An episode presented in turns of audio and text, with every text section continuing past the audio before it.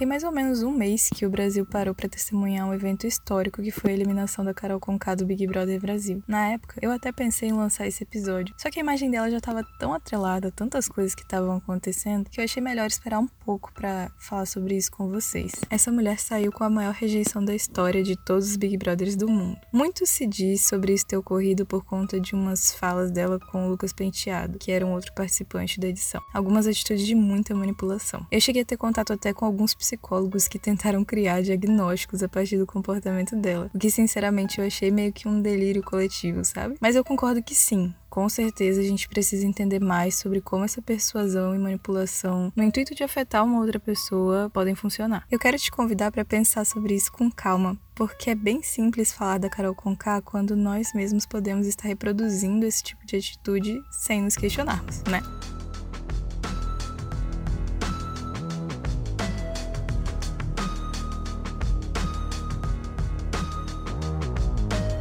Meu nome é Maíra Fulinho e você está ouvindo Venusianas Podcast, um podcast sobre o womansplaining.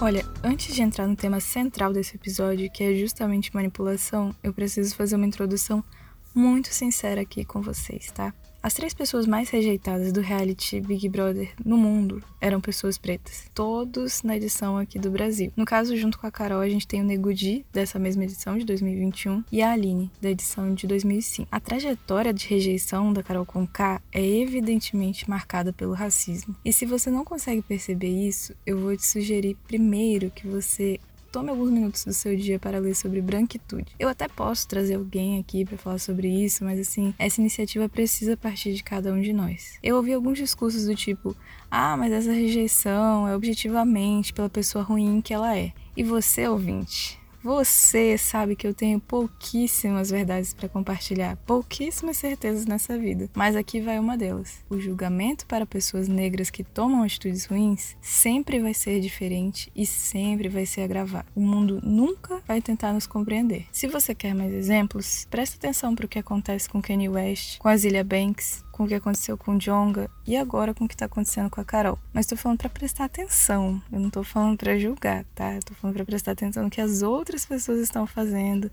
no que elas estão falando. Porque assim, às vezes as pessoas têm essa pequena ilusão de que para ser racista, para reproduzir racismo, você tem que claramente, assim, evidentemente proferir algum tipo de injúria racial. Não, às vezes nas nossas atitudes a gente vai encontrar esse tipo de julgamento diferente. E ponto. Sempre é tempo de reconhecer as nossas limitações e, sinceramente, já passou da hora da gente entender que o racismo é reproduzido por cada um de nós de alguma maneira. Então, assim, a gente não quer dar espaço para racismo aqui. Claro que a minha visão falando sobre as atitudes de uma mulher preta necessariamente vão ser atravessadas por um olhar que reproduz racismo, a partir do momento que eu fui socializada nesse tipo de sociedade. Mas eu vou tomar muito cuidado para falar especificamente das atitudes e ações que são importantes nessa trajetória da Carol Conká, sem desumanizar ela. E se você achou ruim a ideia de humanizar alguém, talvez esteja na hora de você pensar no motivo de você achar ruim a ideia de humanizar alguém. Não só alguém, mas alguém negro. Passada essa introdução aqui, eu quero entrar no assunto. Eu já tive a oportunidade de falar em alguns outros episódios que eu sou da psicologia comportamental. É, é uma psicologia que vai se prender um pouco mais naquilo aquilo que os olhos podem ver. A gente se preocupa com o que a gente pode traduzir em ações e comportamentos, entende? Então, por exemplo, não me interessa muito o tipo de definição que fazem da Carol Conká como, entre aspas, uma personalidade narcisista, já que isso não me diz muita coisa. Não sei se te diz alguma coisa. Eu tenho interesse em entender um pouco mais sobre quais atitudes dela são questionáveis, até para que eu possa localizar isso em outras pessoas que podem estar ao meu redor, ou mesmo em mim, porque assim eu consigo aprender um pouco mais a me proteger perante esse tipo de situação e talvez eu não seja alvo de manipulações dessa forma, como infelizmente a gente pôde observar nesse jogo em um grupo. Para falar um pouquinho mais sobre isso, eu conversei com a minha amiga Ana Carolina Chalab. Ela é psicóloga comportamental também e no TCC dela ela teve a oportunidade de estudar um pouco sobre o gaslighting e manipulações dentro de relacionamentos abusivos lésbicos. A Carol, além de psicóloga, é uma grande fã de Amberlin na Terra, talvez a maior que eu conheça, e mãe de planta. Carol me deu muitas indicações de leituras e me ajudou a responder várias dúvidas que eu tinha aqui. Então, ouvinte, hoje estamos tendo contato com o conhecimento de uma outra mulher, narrado por mim. Esse é um formato um pouquinho diferente que depois eu vou perguntar para vocês se vocês acharam que deu certo.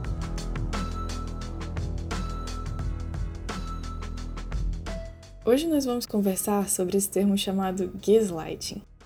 Essa é uma palavra usada para definir um padrão de abuso emocional no qual a vítima é manipulada para que passe a duvidar de sua própria percepção, juízo ou memória. É uma forma de tortura psicológica que está presente em muitos tipos de relações, sejam elas relações amorosas ou familiares, e também é considerada uma violência de gênero. O que acontece? O abusador ele busca implantar uma semente de insegurança para fazer com que a vítima duvide da realidade. Eles buscam causar na vítima dúvidas sobre si mesmas, tipo sobre sua identidade, sobre a realidade realidade. E o principal objetivo desse tipo de manipulação é justamente dominar e anular o outro. Eu fico muito triste que ainda não tenham criado uma palavra em português para traduzir exatamente o significado de gaslighting, mas eu queria falar um pouquinho sobre a origem desse termo e por que que a gente ainda emprega ele. Esse termo ele veio de uma peça que virou um filme que se chama Gaslighting. Esse filme é de 1944 e estrelou a Ingrid Bergman e basicamente contava a história de um casal em que o cara queria roubar a fortuna da mulher dele, que era era rica e para isso ele queria fazer isso internando ela em um hospital psiquiátrico. Como ele fez isso? Na casa deles existiam aquelas lâmpadas incandescentes, que são lâmpadas a gás, e ele ficou alterando o tanto de luz que essas lâmpadas emitiam. Daí a esposa dele ficava se perguntando: Menino, você tá vendo que a luz tá diminuindo? Você tá vendo que a luz tá meio fraca? E ele falava: Não, não tô percebendo nada disso não. Assim, ela lentamente foi começando a duvidar da própria capacidade de entender a iluminação do ambiente e mesmo a percepção dela de ambientes como um todo. É bem cruel, sabe? Nesse filme, o personagem do Charles Boyer, ele age de maneira estratégica para fazer com que a esposa dele acredite que ela tá confusa o tempo todo, sabe? Às vezes isso acontece de forma premeditada, como foi no filme, mas às vezes isso acontece de forma não intencional. Isso torna tudo muito pior, porque isso nos leva a entender que para algumas pessoas reproduzir esse tipo de comportamento é tão automático, mas tão automático que elas nem percebem. E isso faz com que, principalmente nós nós mulheres e principalmente nós pessoas negras já tenhamos tido contato necessariamente com algum tipo de pessoa assim ao longo de nossas vidas. As pessoas que praticam gaslighting criam reações, reações de raiva, frustração, tristeza na pessoa com quem elas estão interagindo. E aí, quando essa pessoa decide reagir, essa pessoa que está fazendo gaslighting a faz se sentir desconfortável, a faz se sentir insegura, porque fala: Não, esses seus sentimentos são irracionais, isso que você está fazendo é anormal, não tô entendendo que você está reagindo dessa forma. Ou seja, no final das contas, se a manipulação foi consciente ou não, foi premeditada ou não, produz o mesmo resultado, torna algumas pessoas emocionalmente mudas. As vítimas que ficam perante essas pessoas são caladas emocionalmente. Então, assim, às vezes a gente tá aqui discutindo o conceito e aí parece uma parada muito distante da gente, né? Não sei se até aqui você já conseguiu se identificar em algum desses lugares, mas assim, é, vamos tentar descrever um pouquinho mais de exemplos do que pode ser o gaslighting, tá? Mais do que isso, entender como ele pode se estabelecer nas nossas vidas. O gaslighting, ele diz principalmente respeito a controle, a obter controle sobre outras pessoas. E isso, novamente, né, pode ser dentro de casa, pode ser no trabalho, pode ser numa escala mais global, enfim. Então, essas pessoas manipuladoras, elas vão aumentando lentamente o nível de manipulação. Quando elas percebem que você deixou passar um comportamento ligeiramente manipulativo, é como se elas soubessem assim, ah, caiu na rede, né? E aí, certo de que você vai continuar engolindo a isca, elas vão aumentando o grau de manipulação. Elas sabem que se você aceita determinado comportamento, se você deixa passar determinado comportamento, você vai ser muito mais previsível e muito mais suscetível a manipulações mais intensas. E vamos de alguns exemplos, tá? É muito comum que uma pessoa que pratique gaslighting finja que não tá compreendendo o que a vítima tá falando ou que se negue a escutar o ponto de vista da vítima. No Big Brother eu lembro que aconteceu uma situação dessas quando a Carol foi brigar com a Carla e aí a Carla começou a falar de Carol, isso que você tá falando não aconteceu. E aí a Carol ficou tipo, não, cara, eu não quero que você me fale, eu não quero ouvir o que você tá dizendo. E não deixou ela falar, assim, não, não deixou com que ela continuasse a expressar esse ponto de vista dela. Outra coisa bem comum é trocar de assunto do nada e dizer que não vai mais voltar a falar sobre aquilo, mesmo que não tenha existido uma conversa assim concreta, conclusa sobre o que as pessoas estavam conversando. Eu lembro de ver isso acontecendo entre o Nego Di e o Lucas, assim. Ah, o Nego Di, além de não deixar o Lucas falar, não ouvia o ponto de vista do Lucas e trocava de assunto e, enfim, deixava ele ali falando sozinho. Outra medida comum: negar eventos reais na frente de colegas, amigos, familiares, para que eles também duvidem da percepção da vítima. É, isso é um ponto muito importante porque para que o manipulador consiga ter espaço e voz, ele precisa ter aliados e precisa isolar a vítima. Então essa é uma ótima estratégia. Um clássico: acusar a vítima de ter uma imaginação fértil e viver nas nuvens. Às vezes isso é traduzido também com tipo dizer que a pessoa está possuída ou controlada por seja lá o que for, controlada por um transtorno mental. Pouca fez muito isso com o Lucas durante aquele episódio da festa e tal. Outra medida desvalorizar o que a vítima diz ou faz, dizendo que as opiniões dela são ridículas ou infantis. Isso aqui é muito comum, tá? Com meninas que namoram caras mais velhos. Acaba que esse é um recurso que eles usam para controlar a vítima. E o clássico, e que eu pessoalmente acho mais cruel, é acusar a vítima de ter problemas de memória. Como se a vítima não fosse capaz de se lembrar do que aconteceu, ou como se ela estivesse criando memórias falsas. Pessoas que praticam gaslighting mentem sobre coisas muito óbvias, negam coisas que eles mesmos disseram, mesmo que a vítima tenha alguma prova, e nesse caso, a ação é feita para que a vítima duvide cada vez mais das coisas que ela percebe e comece a acreditar somente no abusador. O abusador ataca pessoas ou coisas que a vítima aprecia, então assim, a, a vítima ela precisa ser desvalorizada como um todo, inclusive no que ela gosta e no que ela se apoia, né? E assim a vítima começa a questionar a própria origem, a própria essência. A vítima começa a imaginar com isso que tudo que ela desenvolve afeto não vale de nada, além do próprio abusador. É importante dizer que as pessoas que praticam gaslighting, elas não são somente podres, sabe? Elas sabem exatamente o momento de também fazer comentários muito positivos e fazer isso na mesma intensidade. Então, por exemplo, da mesma forma que um abusador diminui a vítima em momentos onde a vítima tá fazendo o que o desagrada, esse abusador vai enaltecer quando a vítima fizer o que ele quer, entende? É uma ação totalmente premeditada para que a vítima acredite que o abusador é bom, porque assim a vítima vai ter momentos em que ela vai dizer assim: "Cara, beleza, ele pode até ser horrível comigo, mas naqueles momentos ele foi muito bom para mim". E aí acho que a gente tem a chave principal, que é dizer que todo mundo é mentiroso dizer que somente o abusador é a fonte segura de informações e de afeto, porque quando o abusador cria desconfiança em cima das outras pessoas, é mais uma forma de afastar a vítima dessas pessoas que poderiam ser uma rede de apoio para essa vítima sair desse ambiente de manipulação. E você pode estar se perguntando agora, tá, mas qual o efeito disso tudo na vítima? Bom, o gaslighting rouba da vítima a sua ferramenta mais forte, que é a sua voz. E isso é algo que os homens fazem conosco todos os dias, de diferentes formas. E isso é algo que os brancos fazem conosco todos os dias, de diferentes formas. Então aqui eu faço uma provocação, sabe? A questão de praticar o gaslighting não seria, em última instância, sobre um condicionamento que existe em basicamente acreditar que as opiniões das mulheres e de pessoas negras não têm tanto peso quanto seus próprios? Que o que a gente tem a dizer e o que sentimos não é tão legítimo quanto o que vocês dizem e pensam? Eu sei que pode ter sido um pouco doloroso ouvir sobre essas questões dessa forma, mas assim, quanto mais você souber sobre gaslighting, mais fácil é você se proteger. Seja você uma vítima ou uma sobrevivente de alguém que fez isso ou que faz isso. Um psicólogo que ajuda pessoas que sofreram de gaslighting ou alguém que descobriu tendências para gaslighting são pessoas que também precisam ouvir e repensar um pouco mais sobre como isso funciona e como modificar isso de fato, né? Chegamos a um ponto muito interessante que é o que faz alguém ser um praticante de gaslighting. Assim, como a gente disse, né? Para quem pratica gaslighting, a vida se resume a exercer poder sobre os outros e dessa forma suprir um pouco uma possível carência afetiva ou uma falta de atenção que não se encontra em outros lugares, né? Existe um debate, tipo, natureza versus criação, quando se trata de gaslighting. Eu não acredito muito nessas histórias de, ah, nasceu com isso, nasceu assim, essência das pessoas. Eu não acho isso um caminho muito legal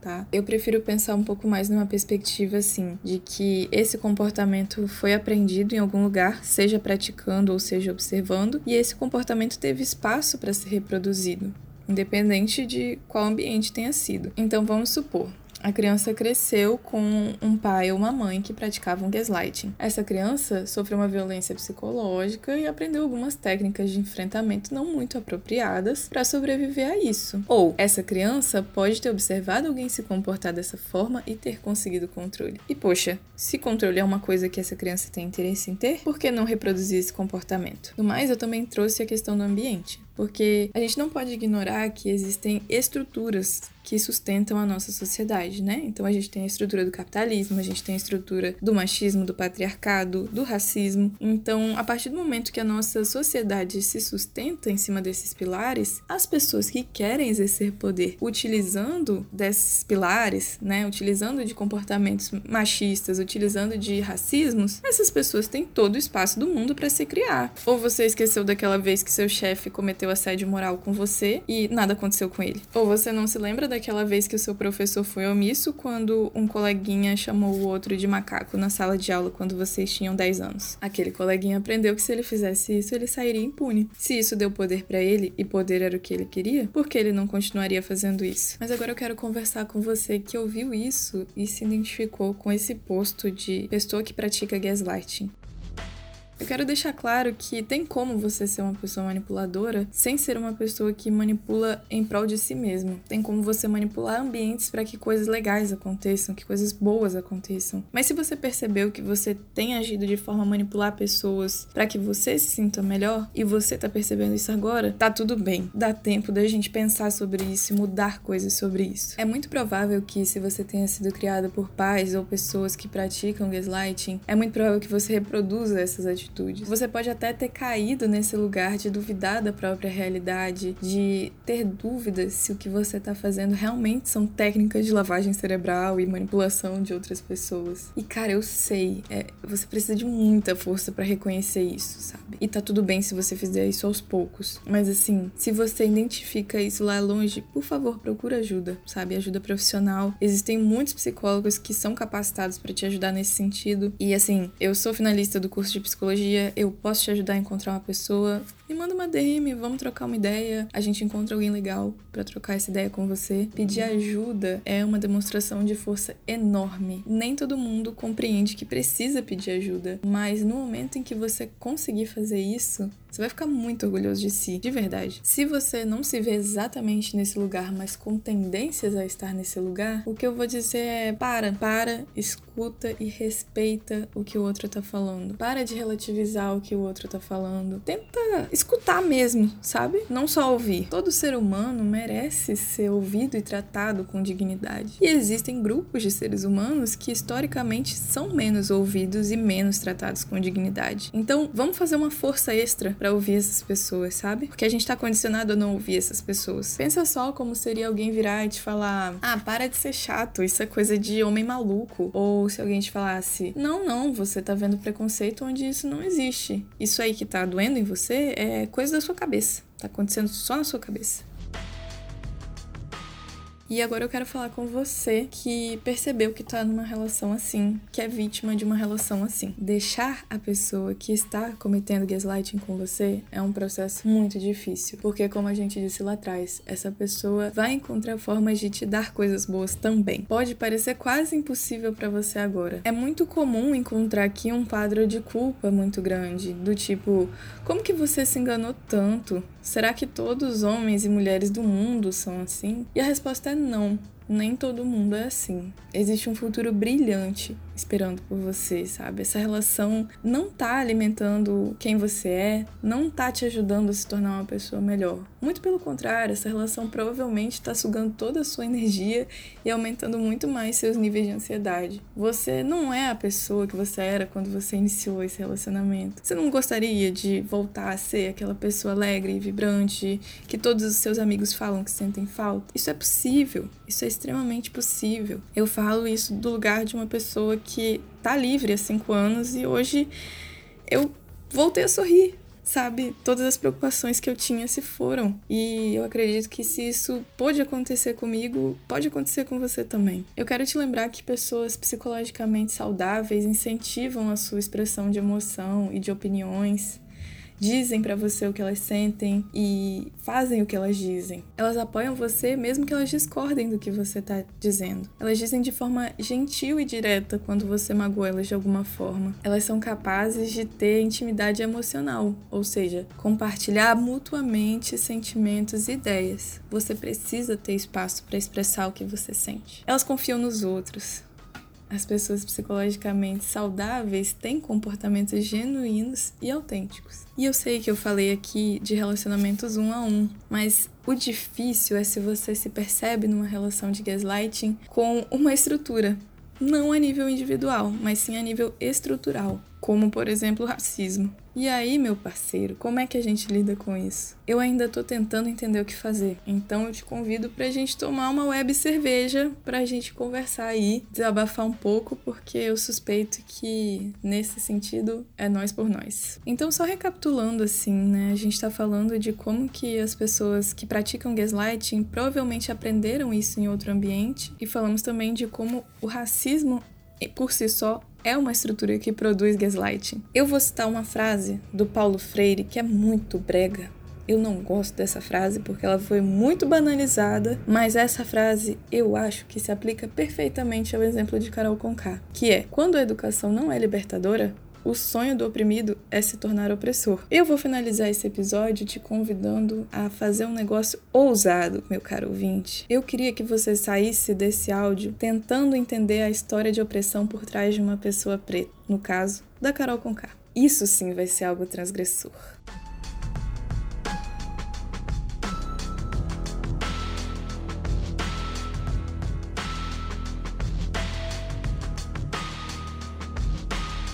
Nu! Esse episódio foi doido de gravar, tá, galera? Nó, gostei muito. Gostei demais. Queria saber o que vocês pensaram sobre isso, sobre esse formato também, né? Lá atrás eu comentei e comento de novo. É, fiz isso com muita ajuda de Ana Carolina Chalab. Então, Carol, um beijo enorme para você. Você é uma pessoa incrível. Muito obrigada por me indicar tantas leituras. Vou deixar a indicação do livro O Fenômeno Gaslighting, da Stephanie Moulton Sarkis. Ela é uma pessoa incrível que escreveu este livro que comecei a ler em uma tarde e eu não consegui parar. Grande parte do material que eu falei nesse podcast é inspirado nesse livro. Algumas partes, inclusive, eu li durante a gravação. Queria deixar também a indicação da série Bom Dia Verônica, mas deixando aqui um enorme aviso de gatilho, tá? Tipo, no primeiro episódio tem uma cena de suicídio, então, gente, é muito pesado, mas mostra muito bem como funciona uma relação amorosa com gaslighting. Vou deixar a indicação que o meu colega Pedro, do Clube dos Cinco, deu de Enrolados, que é um desenho mas que mostra uma relação de gaslighting entre mãe e filha. E é isso. Eu queria te convidar para continuar essa conversa nas nossas redes sociais. A gente tem um Instagram e um Twitter que são venusianaspod, sem a letra E. Esse projeto aqui busca ampliar a voz e o conhecimento de mulheres, então se você tem qualquer tipo de conhecimento que você gostaria de compartilhar, e aqui eu não estou falando apenas de conhecimento acadêmico, tá? Eu gosto de ouvir sobre experiências, eu gosto de ouvir histórias como um todo, eu gosto de ouvir sobre aprendizados que você traz da sua família, enfim. Se você tem qualquer coisa para compartilhar, este lugar é seu. Entre em contato conosco por nossas redes sociais e eu vou adorar te ouvir, de verdade. Se você gosta dessa ideia, se você acredita nesse projeto, se você gostou desse episódio, por favor, compartilhe com todo mundo que você conhece. E é isso, galera. Obrigada por compreenderem o pequeno atraso que rolou na semana passada. Terminar o TCC não está sendo fácil, mas a gente vai chegar lá. Um grande beijo para vocês todos e até daqui duas semanas.